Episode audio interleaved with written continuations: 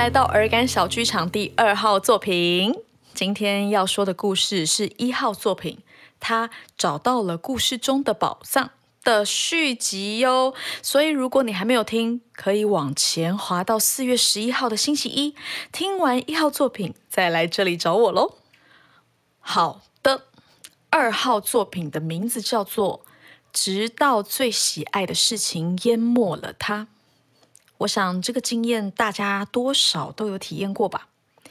你很喜欢一件事情，但是太喜欢了，有时候像是要把自己给淹没了。我们来说说故事中的姐姐是怎么去到这种被灭顶的时刻吧。时间是二零一二，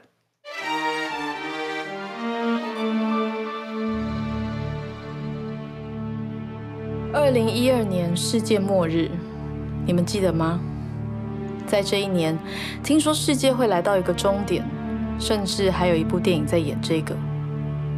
今年是二零二二，看来世界并没有毁灭。那是十年前，十年可以说是历史了吗？这段谣传中的世界末日，在维基百科上是这样记录的。二零一二年十二月二十一日开始，地球和上面的居民将开始经历身体上和精神上的正向转变，新纪元就此诞生。其他观点认为，这一天世界会终结，或者会出现类似的灾难。据称会导致世界终结的事件，包括下一个太阳极大期到来，地球会和银河系中心的超大质量黑洞进行互动。以及地球与神秘行星尼比鲁碰撞。然而，正当这些灾难性事件的预测沸沸扬扬的时候，各个领域的学者很快便做出反驳。玛雅学者表示，古玛雅人的记录并没有预测过灾难即将到来，世界在二零一二年结束的观点，完全是误读了玛雅的历史和文化。天文学家认为，外界推测的各种末日情景都是假科学，用基本的天文观测结果就能驳斥。嗯，那我们故事中的主角姐姐，二零一二年的时候，她在做什么呢？那年她大学毕业，准备搬离学校附近的租屋处，和大学同学兼室友兼最好的朋友们分开。除了这种凤凰于飞的感觉之外，他还做了一个对他来说很重要的决定，就是去做头部的手术。这个手术的内容是要厘清为什么他是一只独角兽。这不是一个浪漫的说法，他的头上是真的多长了一颗骨头。从约莫国中开始，姐姐发现他的头顶上。有一个突突的东西，不像淤青会痛，或是不舒服，都不会。那个突突的东西就在那里，不会消失。去揉它啊，擦万金油啊，各种方法都用过，但都没有好。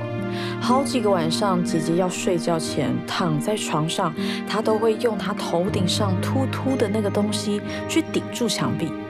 她想，会不会她用力一点，这个突突的东西有一天就会不见了？很多个晚上，他都很努力，但都完全没有变化。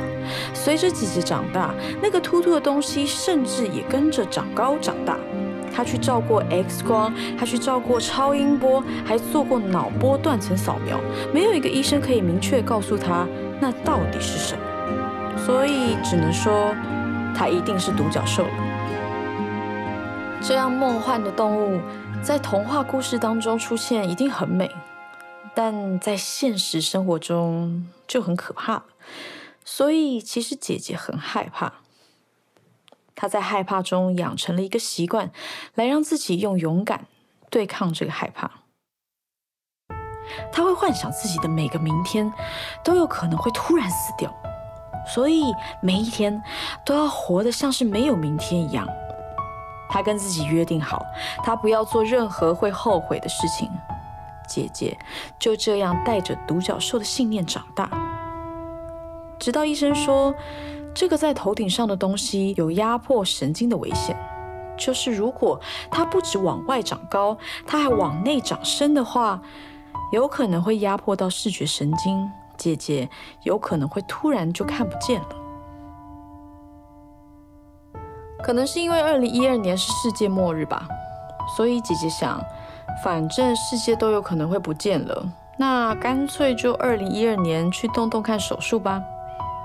他的家人很可爱，他们全家都剃光头陪姐姐，没错，甚至是妈妈也剃光头，然后开始不能吃东西，接着躺到手术台上。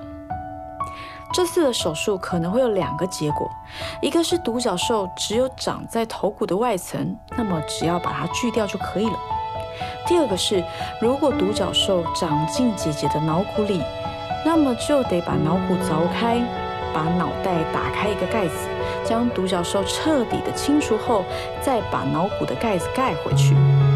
如果是这样，姐姐手术后就得住在加护病房。在真的看见独角兽之前，没有人知道会如何。姐姐就这样躺上了手术台。手术的当天，他很早就被推进准备室，放在那里等。接着，他进到手术室，护士们都在听一些时下流行歌。他想着其他事情来让自己分心，也许也不是害怕，只是。真的不知道要想什么，但又不能什么都不想，毕竟这个手术是有危险的。可是他现在又好好的躺在这里，嗯，人的脑袋真的是蛮麻烦的吼。接着麻醉，麻醉师跟他说明了什么，他不记得了，只知道麻药打进身体后，左右眼的画面像是撞在一起一样，姐姐就在手术台上睡着了。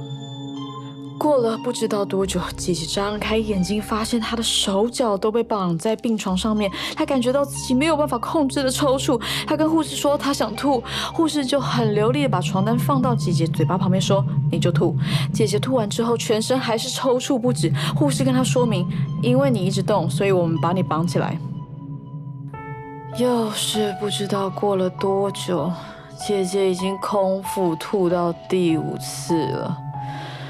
等到他回过神来，才发现，天哪！好险，他不是在加护病房。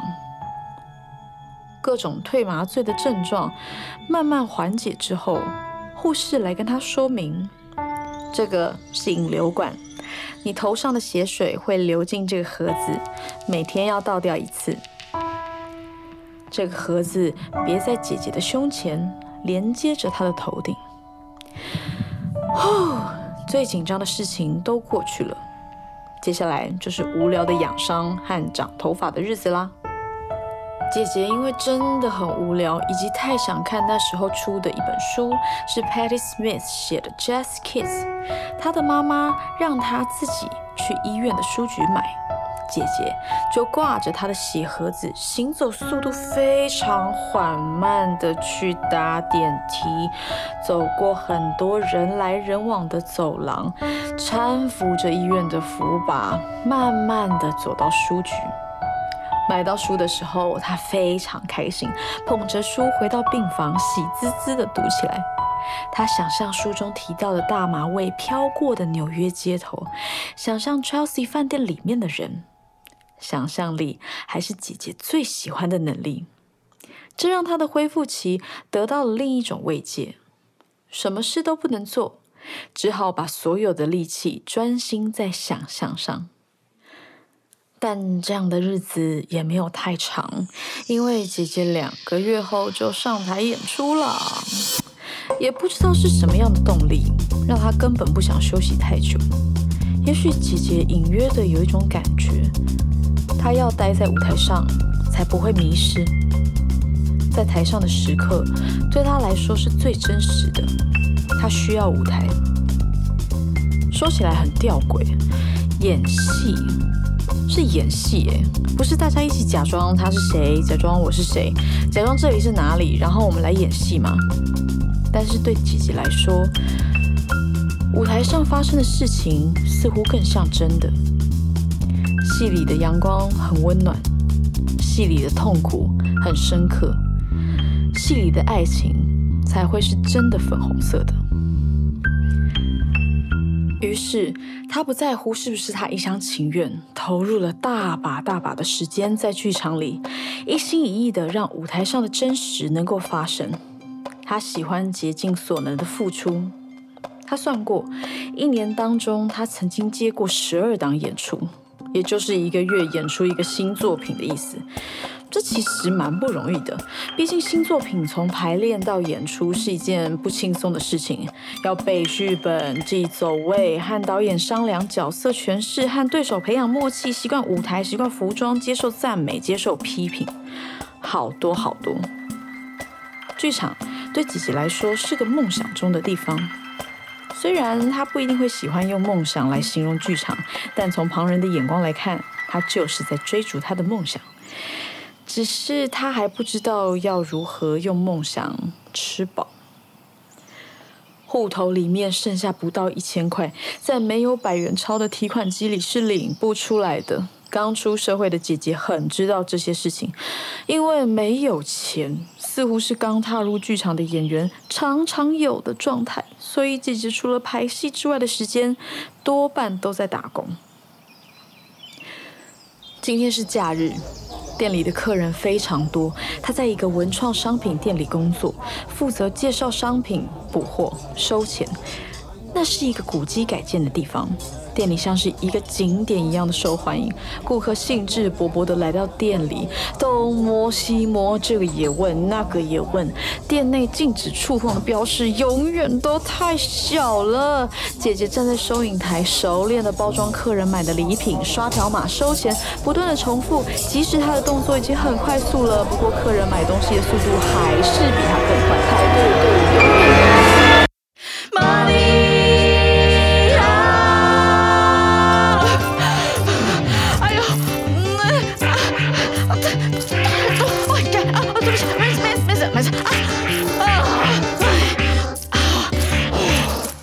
每天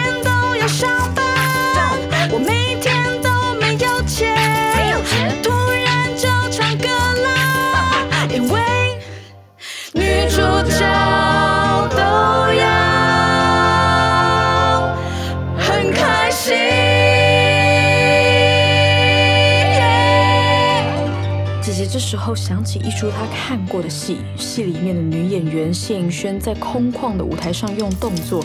模拟在收银台的身体，慌忙又崩溃。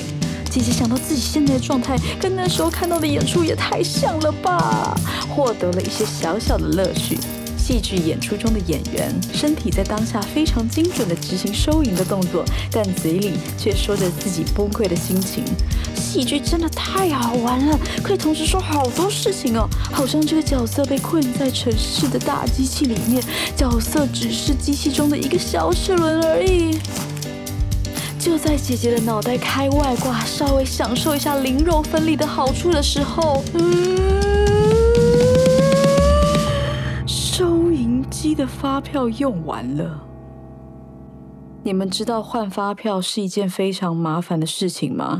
你要把机器打开，把旧的那一捆发票拿出来，贴上胶带，让它不会散掉，放在旁边之后，从抽屉里拿出新的一捆发票，放进收银机，剪到刚好的长度，插进收银机里之后，确认它可以印出该有的东西。这一切的过程会在等待中的顾客的纤维的不耐烦的眼光之下进行，同时收银机还会发出哔哔哔哔的声音，提醒你要赶快换发票喽。你动作如果不快一点的话，后面的客人就会发出。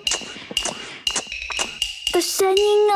姐姐差点觉得这个下午没有结束的时候啊！终于来到晚上，客人比较稀疏的时候，姐姐和店长报备了以后去上厕所。就在她一进厕所的那个瞬间，眼泪就哗啦哗啦的流出来了。真的太累了。最近他的行程是一到五早上到下午打工，晚上再赶去排练，假日还是打工，全年无休。常常他在店里晃神的时候，会不断的问自己：“我到底在这里干嘛？”姐姐知道他打工的地方可以让他免费看电影，听到很多有趣的音乐，吸收更多译文知识，已经很好了。但就是有一些瞬间。只能用哭的来解决。哭完，他就会走回去他的收银台了。来回在收银台和排练场，就是刚出社会的姐姐奔波的样子。其中有和同事的革命情谊，也有客人嫌东嫌西的嘴脸。他想，他其实需要的钱不多，就是可以支持自己去做想要做的事情，那就很够了。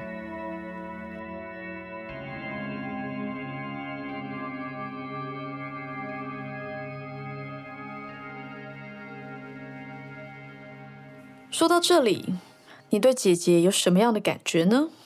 觉得她很努力，很想当演员，有梦最美，逐梦踏实。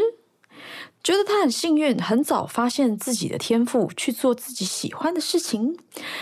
还是觉得不可能，这是一个童话故事吧？总还是会遇到一些身不由己、有点可怕的事情吧。每一个很想成为演员的女生，是不是都会看起来很像妮娜呢？妮娜是在经典剧本当中的一个年轻女孩，追求想要成为女演员的梦想，离开家乡，离开家人。剧本的最后一幕，她回到孕育她梦想的地方。她说：“我现在知道了，不管是演戏或是写作。”重要的不是荣耀和名声，也不是我曾经梦想过的那样，而是要有耐心，要能够背负自己的十字架，要有信心。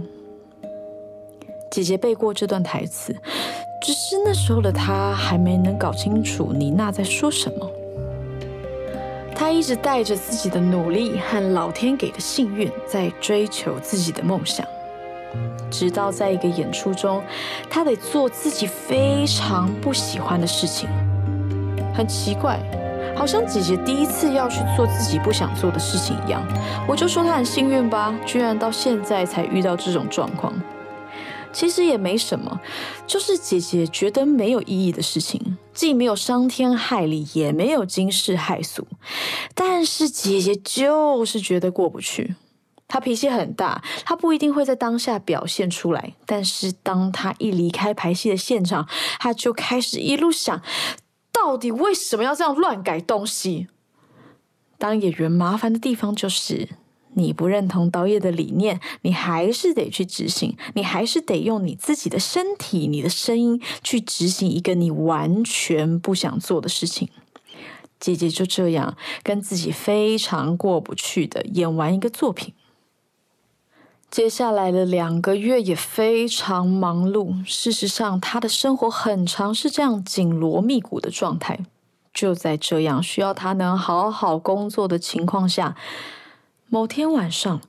他的鼻水像是水龙头坏掉一样关不起来，无时无刻都要塞着卫生纸，半夜鼻塞到无法呼吸，怎么办呢？姐姐就只能起来哭，哭累了再睡觉。她觉得自己的身体无法控制，很烦，很不知所措。这个情况她以为几天就会好起来了，结果没完没了。她去买了洗鼻器，每天冲洗自。自己的鼻子，每天照顾自己的状况，还是没有起色。难缠的鼻水一直滴滴答答。过了一个月，姐姐不确定自己做了什么，还是天气转变了吗？她的鼻子好了。她看着租处的静思雨，感谢平安无事日。珍惜健康有用时，从来不觉得这句话有什么特别的。现在他终于知道那是什么感觉了。结果更糟的还在后面。结束鼻水狂流的一个月，还没有过上几天的好日子，姐姐就开始眩晕了。你们知道眩晕是什么吗？是头晕的一种。严重的时候会让你无法控制的摔倒。姐姐没有这么严重，但只要搭捷运的时候，她都要闭上眼睛，因为周遭的广告，那些无颜色，那些。那些文字，移动中的窗外的风景都让他好不舒服。他去看耳鼻喉科，医生帮他测试晕的状况。医生说：“唉，轻微的，没有那么严重。”开给他的药是维他命 B 群和晕车药。他不知道自己怎么了，走在路上看着弯弯的路，身体就会往路的方向倾倒。他听说过一个说法，如果最近有地震，会比较容易这样。他什么都相信，他只能相信一些说法，相信身体会这样是有原因的，相信这么严重会好起来的。他在准备演出的时候不敢暖身，因为怕会想吐。他默默地坐在观众席，没有人注意到他的状况，他就坐在那里。他坐在那里等待开演。说也奇怪。演完的时候，他都会觉得好很多。大概是戏开始了以后，只要专注在一件事情，就这件事情就可以了。他带着这样头晕的状态参与一出戏的工作坊，他发现他的身体状况影响到他的所有想法，他对眼前发生的事情很难感到有兴趣，可以执行应该要做的事情，但就是无法投入。这出戏要记得的走位很多，要练习的歌、要练习的舞也很多，甚至舞台比较特殊，需要爬上爬下，这都让姐姐默默的担心，到底自己可不可以上台。排练的日子一天一天过去，到了进剧场的时候。进剧场就是演出的当周，舞台会在正式场地搭建，所有工作人员都会逐渐进入为演出做准备的状态。当姐姐走进这个地方的时候，她才突然感觉到，正要上演的这出戏，是她大学时期就非常喜欢的戏。她脑子里因为眩晕而形成的迷雾，好像散去了一点点。然后听到现场乐团的音乐，又散去了一点点。到了正式演出，他发现他好像正在被这出戏疗愈。明明是一出很累人的戏，明明他是这出戏的执行者，他却越做越有活力。演完的那天，姐姐的眩晕居然就好了，好像整个世界都在告诉他：你要去做你喜欢的事情啊！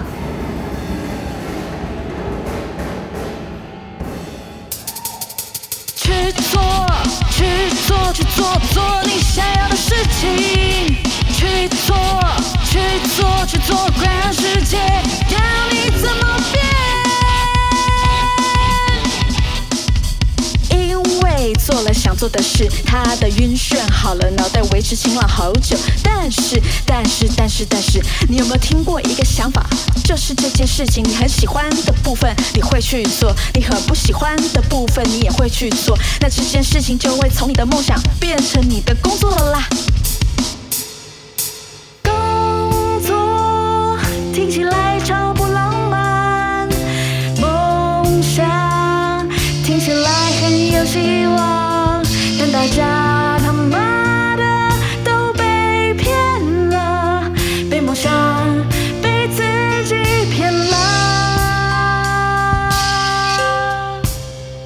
曾经有个老师这样问过姐姐。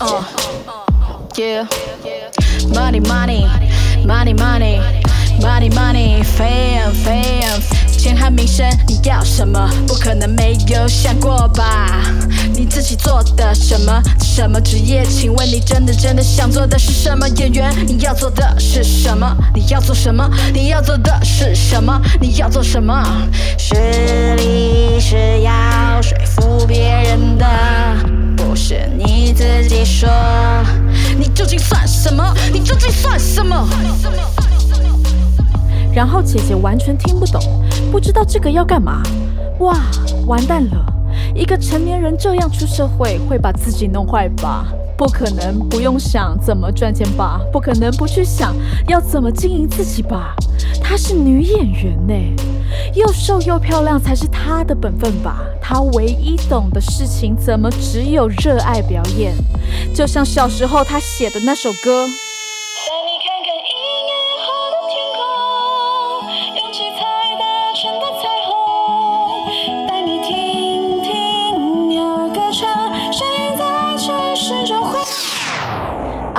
但是女主角才有人生呐、每天都要上班，我每天都没有钱，我突然就唱歌了，因为女主角太有人生。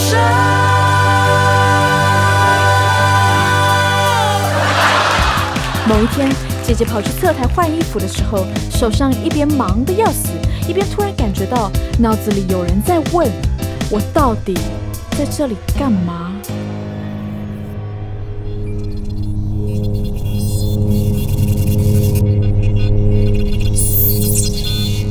这是我想做的事吗？为什么我感觉不到？感觉不到自己像被淹没一样，听不到我的声音，看不到前面的方向。这还是我想做的事吗？我只想问，我到底在这里干嘛？演员的自我修养原创声音作品，世界不会因为我没上台就停下来。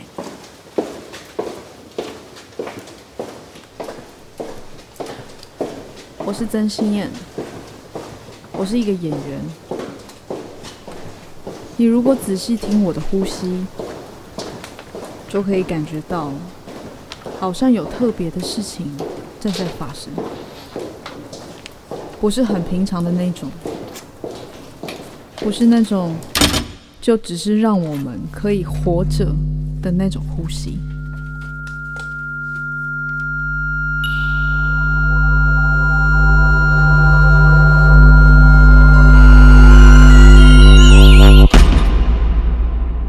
界不会因为我没上台就停下来，即将上线。